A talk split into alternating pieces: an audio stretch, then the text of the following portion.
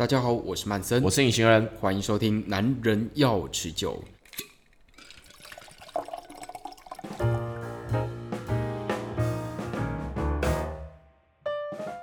隐形人，我记得我们上次有提到这个血腥玛丽这一杯酒，嗯，Bloody Mary。对，那我在课堂上呢也有听到，就有人这样形容了，它就是一杯开胃酒。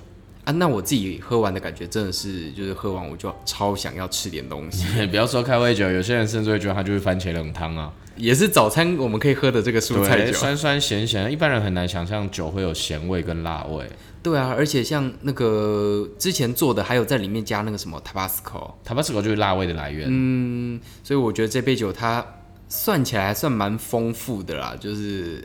你要直接喝，或是要搭食物来说，我觉得都不错。所以我觉得呢，刚好我们遇到这个端午节哦，我们在吃肉粽的时候，我们除了这个甜辣酱可以加以外，我觉得也可以来跟大家推荐这一杯血腥。你说就是血腥玛丽的那个装饰物，直接用肉粽之类的吗？哎、欸，好像也不错哎。在外国，他们就会挂一些很奇怪的东西上去。对对啊，我觉得放个肉粽好像并不会太离谱。其实说到番茄汁哦，我最近得到一个就是算是冷知识啦，就是有一本书。它叫做《美味的科学》，嗯，它里面提到一段，我觉得蛮特别。它就是说，番茄汁这个东西呢，在什么地方大家会去点它？什么地方？在飞机上。为什么？对，这一点我知道之后，我觉得还蛮神奇的。就是他们去统计，就是说在飞机上，大部分人点的饮料是什么？嗯，然后居然发现，就是有大概二十七趴会去点番茄汁。啊，其他的那些，其他当然就是别的，可是七趴是一个很惊人的数字哎，因为像我自己坐飞机，我都只会喝啤酒而已。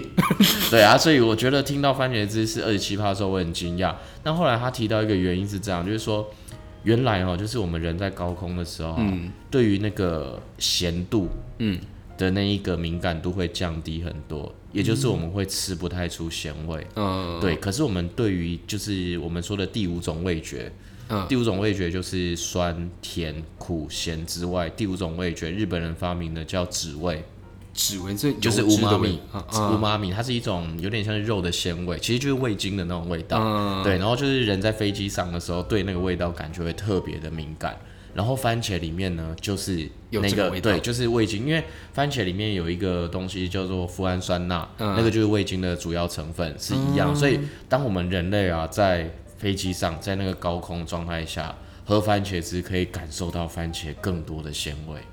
所以以后就是自己带那个 Tabasco 啊，然后带那个胡椒粉啊。你上飞机，你直接点，有一些航空公司应该是可以直接点 Bloody Mary 的啊，真的哦。对，因为我为什么会特别跟你提这件事情，是因为我觉得啦，番茄这个东西会像那个 Bloody Mary 做成这种形式啊，嗯，我觉得是不是就是因为它跟这一些食物很搭？比如说像我们刚刚提到一些 Bloody Mary 可能会看到的食材，你说像排骨啊，对，对或者是像你看我去 Google 一些看到很夸张，什么肋排、嗯、虾子、芦笋、螃蟹，然后还有很夸张，连披萨都有。哎、欸，其实我我这样想哦，就是番茄其实是蛮百搭的一个食物，嗯、因为最常见就番茄酱啊。哦，对，番茄酱没错。对啊，我们像那种美式食物，其实它用很多番茄来做那个调味嘛，就尤其是搭咸的也搭。对啊，对啊，那番茄肉酱，所以肉跟番茄其实也是百搭。所以我在想，有可能这个我们喝完这个 Bloody Mary 就会很饿吗？对，我觉得应该就是因为你就是习惯性的。感觉到这个味道以后，应该会来一点咸的东西，对啊，所以我觉得 Bloody Mary Bar 大概就是相同的逻辑。所以 Bloody Mary Bar 就是指说，就是他喝酒已经是其次了，嗯，好，他其实就是有点像一个 buffet 这样子，你自己去挑你喜欢的食材，然后去做你自己的 Bloody Mary。哇，哎、欸，好酷哦！我觉得这个可能就是为什么血腥玛丽这杯酒最后会演变成就是搭这么多食物的一个原因。哎、欸，不过讲到这里，我也蛮好奇哦，这个血腥玛丽到底是怎么来的？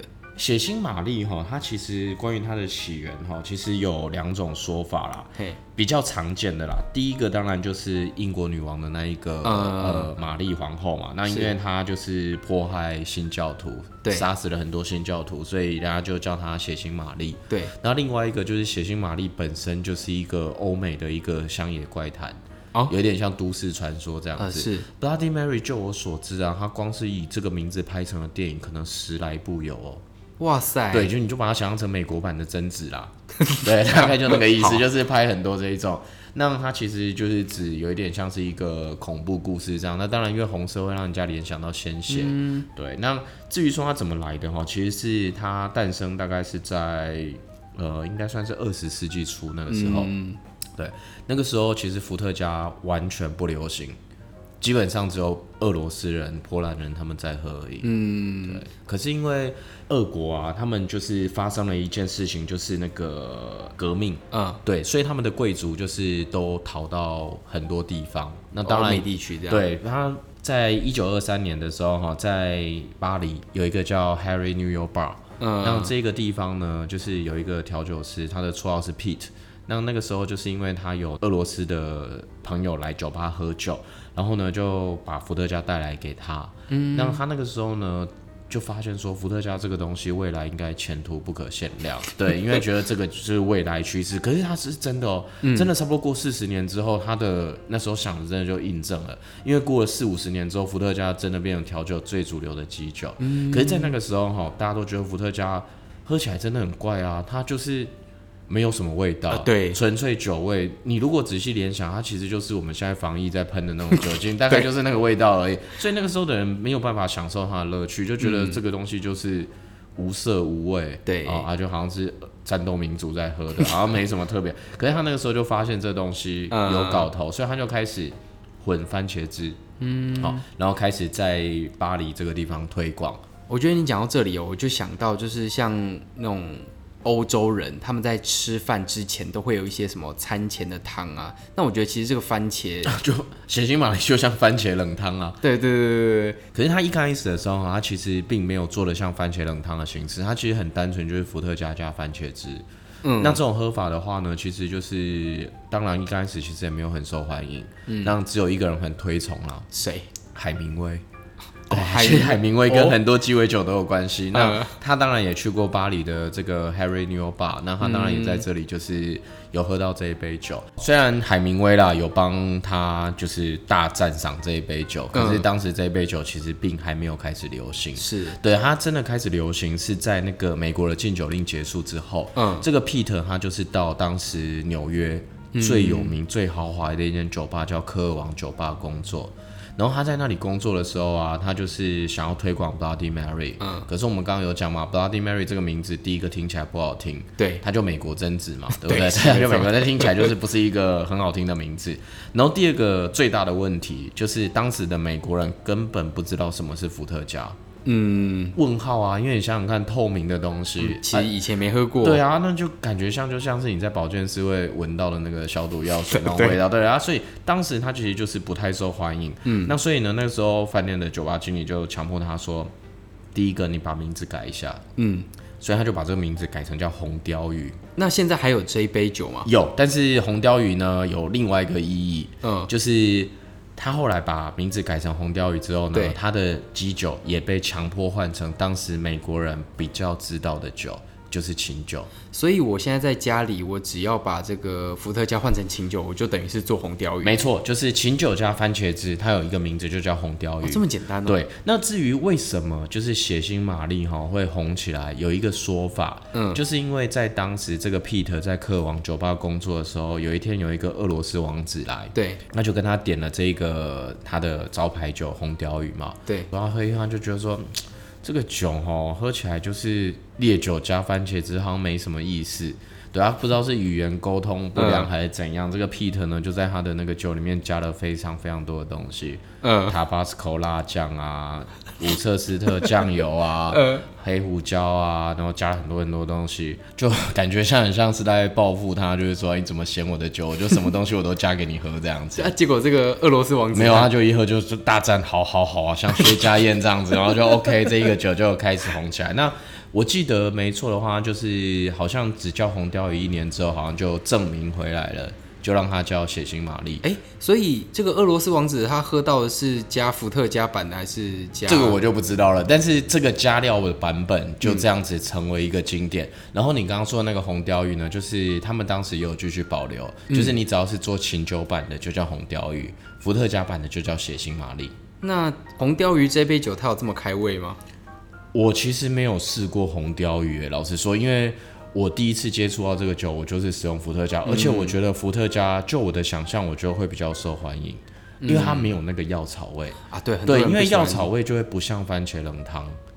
对对，我觉得像番茄冷汤，你就让它以番茄为主体，搭一下这些酸甜咸。哎、不过讲到这个，我突然想到一个东西，我不知道你有没有吃过一种比较在南部会出现的番茄切盘。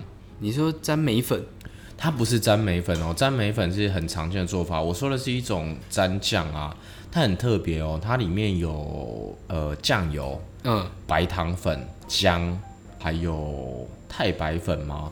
就是一种很特殊的一种。我有听过，但我没吃。对这个东西呢，我第一次吃到的时候，我其实非常非常惊讶。就是我觉得这个东西跟番茄基本上就是超级神搭。那我后来想想，它的元素也很类似哎。你看姜就是辣味嘛，对。然后酱油就是咸味嘛，对。白糖就是甜味嘛，嗯，对不对？然后酱油、咸味等等，就是这一些东西就是。